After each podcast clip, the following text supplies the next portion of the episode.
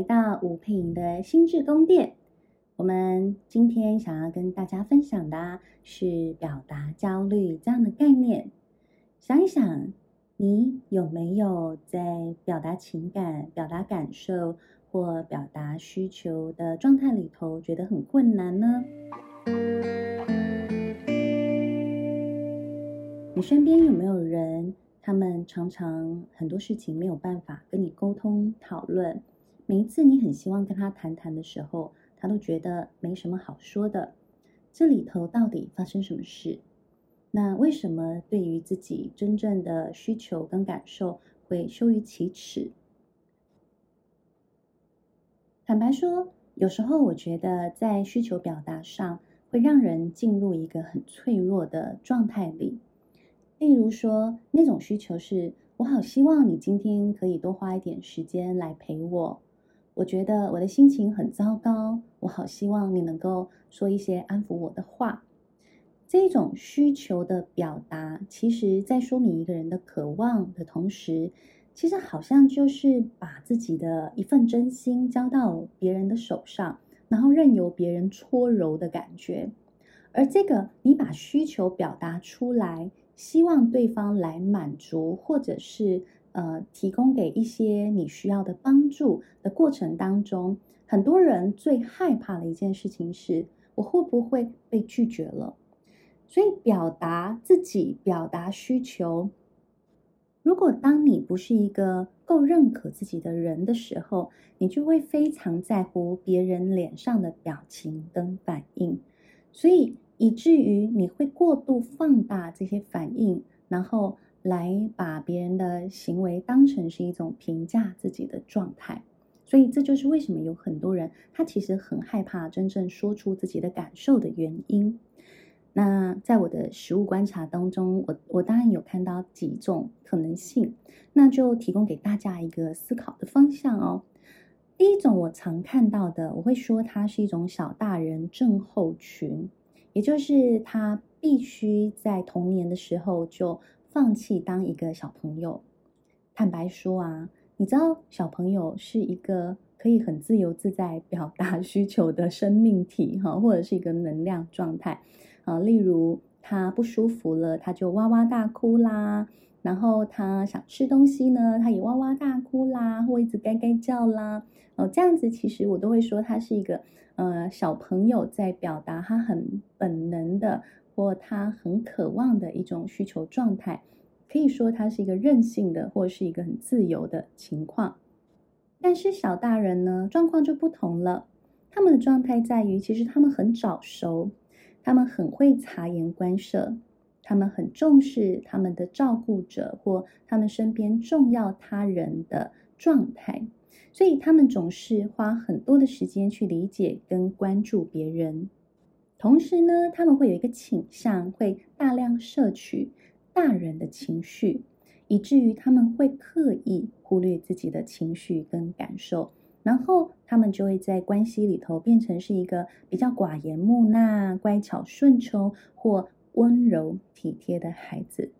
那当然，一方面你知道这种小大人这么乖巧。就可以很获得呃大人的安心。那在这样的平静的关系里头，其实大人跟小孩都在一个舒服的平衡状态里，所以他们某种程度就养成了不表达或呃习惯性的忽略自己感受的一种互动方式。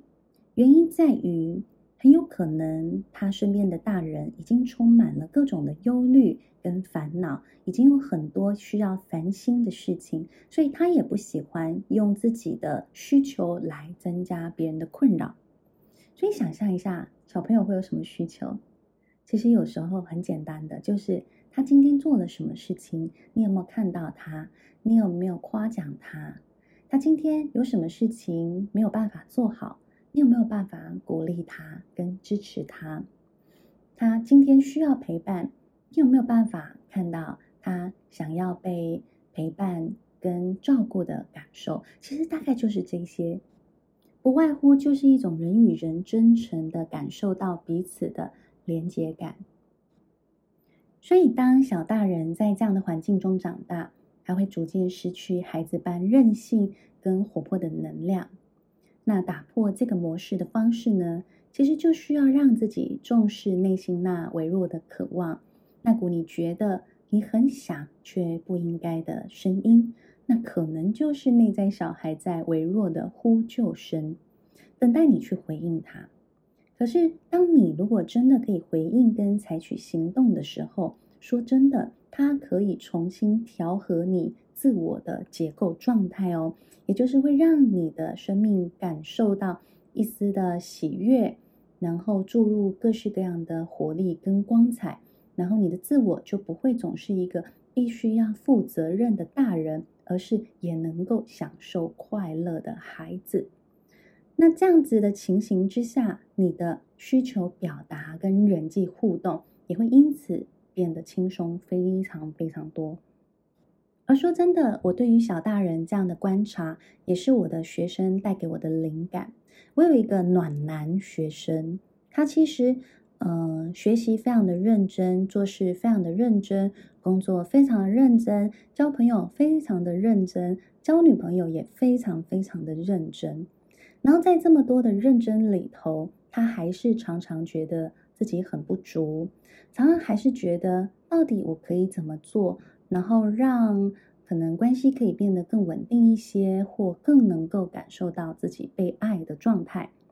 结果他每一次在谈起他的关系的时候，他大部分谈论的情况哦，其实我说真的不是只有他，是很多的学生在跟我谈关系状态的时候。他们都会花费比较多的篇幅在描述对方的状态、对方的行为、对方的感受。好，例如他可能讲到他女朋友是一个神经很大条的人啦，总是需要别人特别的关注他啦，然后总是需要他格外费心思的去照顾他等等的。但是你知道，他常常在这样子的关系互动当中，我比较不容易去看到。他自己对于自己状态的反思也好，或者他在关系当中，他究竟去表达了自己什么样的呃需求？哦，简单来说，一个不太会去表达自己需求的人，一直去照顾别人的人，他们很容易让自己在关系里头变得没有颜色，也就是你感受不到这个人的怎么讲个人魅力。很实际哦，你去，你其实去仔细去想，为什么有一些人你觉得他很有存在感，很有色彩，然后为什么有一些人当他讲的某一些话，大家都会听？其实有时候他们在讲的某一些话里头，真的就是所谓的人格魅力吗？那请问这个人格魅力又是由什么组成的？你却会发现，其实这人格魅力里头，所谓的个人的色彩，其实带有很多。情感跟情绪的成分，你会感觉到这个人在讲话的时候，你会感受到他的那个神情里头可能有一些所谓情绪的张力，包括他可能很愤怒，有没有那种就是很喜欢聚集黑粉的人？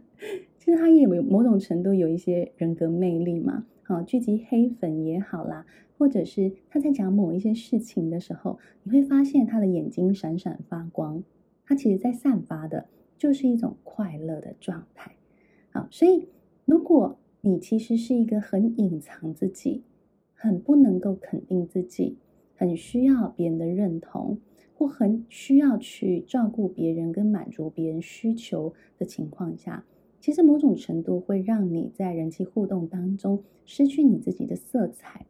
那也因为你自己的表达焦虑，它会导致在关系当中很容易就关系失衡了。因为你会发现，越是表达焦虑的人，越容易跟很会表达或者是很多需求、很爱该该叫的人在一起嘛。那你就是会一直让自己的人际互动关系或情感互动关系陷入了跟早期的生活经验很类似的状态。所以你的讨好跟服务他人，也会吸引到想要被讨好跟被服务的人来到你的生活里。所以怎么做？就像我刚刚一直强调的，去重视你内在的需求跟感受。允许自己在生活当中有某一定的比例，可以像孩子般的耍赖、耍任性，其实就在帮助你调和你自己的人格结构了。好的，在前面的部分跟大家分享的其实是小大人的症候群哦，但接下来我想要跟你分享的比较是严重一点的生命伤痛经验所导致他有。表达焦虑的问题哦，在《心灵的伤，身体会记住》这本书，这本是讲述了非常非常多关于呃创伤后压力症候群的呃患者他们的一些身心状态。其实你知道吗？在我接触过这么多有创伤的案主，其实有很多人对于他们生命发生过的事情是无法表达的。当然，一部分是在表达的过程当中有很多的模糊感，但同时是表达当中其实有很多的痛苦。当痛苦过大到难以承受的时候，其实这个人是说不出话来的，因为一说话，他的心就会非常的疼痛，即便他的外表看起来完好如初。所以，其实当有一些人对于他们有一些经历，有一些内在的状态，他们说不出口的时候，其实说真的，他需要非常多的等待，也需要非常多的理解跟支持。但说真的，他身边的人往往都会非常的着急。所以我接下来想跟大家分享一个概念，叫做述情障碍的概念，也就是描述情感有很大的障碍。这些人其实你说。他们描述他们心中的感受，他们有没有感受？好，有的。他们非常的确定他们身上有感受，他们也常常被他们身上这些很不舒服的感受、想法给不断的冲击，或甚至这些你知道有受过创伤的人，例如怎么样叫受过创伤？好，想象一下，你今天下午在过马路的时候。明明你是绿灯，然后你走在斑马线上，突然有一台跑车，也不知道在发什么神经，他就直直裸裸的冲过来，然后在你面前紧急刹车，然后发出非常长的“滴”的刹车声，你有没有吓坏了？这个吓坏的惊吓状态，其实它就会导致你有一种创伤的反应。这个创伤的反应呢，它会在你。在身边所有的事情安静下来之后呢，你会经历的所谓呃画面重塑，像是在重新演电影一般，不断在你脑海中重现。所以这个画面重现的感觉，会再一次让你身心好像又回到了那个十字路口。你会心跳加速，你会脑中一片空白，或你会四肢发抖。这其实就是在经历创伤反应的人。你说他们知不知道他们发生什么事情？他们可能知道，并且他们可能也很能够清楚感受到他正在经历一件可怕的事情，或他的身心正出现一个反复可怕的发作的状态。但他们说不说得出来？他们不一定说得出来。这就是这些所谓述情障碍者他们的困境。所以，更精确来说呢，述情障碍者其实他没有办法感受或传达自己内在发生了什么事情，唯有借着探索他们自己的身体，从最深处跟自我连接，才有可能重新感受到他们是谁，他们看重什么，还有他们的价值是什么。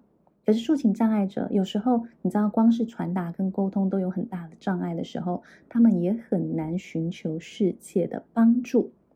那述情障碍者，我们再说明白一点，其实他就很像是内在的情绪色盲，没有办法清晰的分辨情绪，所以他们内在就像是呈现了长期混浊又难受的状态，然后没有办法条理分明的诉说自己。自然更没有办法清晰的感受其他人，所以在他们身边的人，坦白说，会很孤单，会很无助，甚至会很挫折。我再用一个更具体的例子给大家去思考，那个状态到底是什么？不晓得大家有没有听过海伦凯勒的故事？啊，我小时候印象好深刻，因为海伦·凯勒他有一个非常对他锲而不舍的家教老师，叫做舒立文。那海伦·凯勒他的生命经历了什么？他其实就是在很小很小，还是在婴儿的时期，他就生了重病。他生了重病之后呢，导致他成为一个又聋又哑的个体。可是你说这个又聋又哑的个体，他对外界有没有感觉？其实有。可是他知道那是什么感觉吗？他知道怎么说吗？他不知道。也就是他的生命经验里，并没有教会他，他现在正在经历的是什么。所以最后。是经过舒立文锲而不舍，用尽了各式各样的方式来帮忙他，而最重要、最重要的帮忙跟改变，其实就是海伦·凯勒对于水的触觉。所以那个水是怎么了？是舒立文把他的手拿去就是碰水，然后他感受到水，然后呢，舒立文立刻就在他的手掌心上写下 water，然后让他知道原来这个叫做那个拼音叫做 water。并且拿了海伦·凯勒的手放在苏利文的脖子上，让他去感受这个所谓 “water” 的发音。所以，海伦·凯勒在那一刻，他的生命才真正在黑暗当中露出曙光，他看到了光明。原因在于什么？其实，很多抒情障碍者他们的自我表达有很大的困难。其实是我们人类共通的一种状态，是我们太依赖。语言来接收讯息了，所以他们其实会感觉痛苦，甚至被压迫。这个受过伤的自我状态，会让他们内在像是一种笼罩在防护罩当中。好，他们没有办法真正的用语言好好的跟人类世界接轨。所以简单来说，你知道，你其实也是透过语言来认识跟认知这个世界吗？你说你现在要表达你的情感，表达你的情绪，你知不知道你第一件事情你要做的东西叫做你要能够指认出来啊？我现在这个情绪叫做挫折的情绪，你要首先你要知道挫折的这个文字，然后你要感受得到，并且讲得出来挫折这个词汇。然后接下来你要能够选择，你要选择用什么样的情绪调节的策略去处理你的挫折。所以你知道这一连串的动作，它有很多的语言架构在里头。而抒情障碍者，他很有可能光是语言的表达或语言的选择就都有困难了。然后。语言的选择有困难，所以他没有办法清楚的指认情绪，他也就更不可能知道如何适切的使用情绪调节的方式来降低你面对情绪感受的那种不舒服的感觉。所以简单来说，当一个人感受到愤怒的时候，他可能会去打拳，他可能会呃让自己在空旷的地方尖叫。或他可能就是去呃公园跑个两三公里这样子的方式，这其实都是他知道他的情绪，他选择了对他而言有用的情绪处理的策略，所以他能够有效的降低不适感。所以这也是为什么有很多没有办法清楚表达自己的人，他们也都很长期的受到严重的情绪干扰他们的生活。那你说抒情障碍者他到底该怎么办？坦白说，他的确需要有很长的一段历程去好好的修复他自己。那其实他也很需要去增加对自己身体的觉知。在海伦·凯勒的例子里头，基本上他是透过身体的觉知之后，去有点打通他的任督二脉，然后比较知道怎么样跟人类世界接轨。所以，抒情障碍者可以做的。真的就是先从增加自己身体觉知的活动开始，像是透过瑜伽感受自己的身体，安静下来跟身体共处，那么就有机会增加对自我的一个连接感。其实，因为很多深受创伤的人跟自我的连接程度是很低的，所以甚至他们有时候会避免跟自己连接。那如果你知道你有这样子的状态，其实就帮忙自己透过跟身体共处的状态，跟自我有更多的靠近，那么就有机会去修复你内在那个麻木啊、混乱的状态。有时候我们内在呈现一个混乱或无知的状态，其实是害怕，当我们真的知道后，产生强烈的痛苦感。可是，如果当你可以长期练习跟身体好好的相处，就算你知道这些恐怖的感觉被唤醒了之后，其实你依旧就有办法平静面对，那么它就会是修复你抒情障碍最有可能的方式了。所以听到这边，有没有对于呃，不论是表达焦虑或抒情障碍的人的那个轮廓有更多的认识呢？啊、希望这一次的内容能够提供给你一个思考的框架，让你对这样子状态的人有更多的理解哦。如果你希望能够好好破除你自己的表达焦虑，我们在爱心里有四堂焦虑管理的线上团体课。在八月十号晚上即将开课喽，都欢迎你来报名参加。你可以从下方看到报名链接。再次谢谢你的收听，如果你觉得内容对你有帮助，欢迎你给我们评分，也欢迎你分享给你身边有需要的朋友。我们下次见喽，拜拜。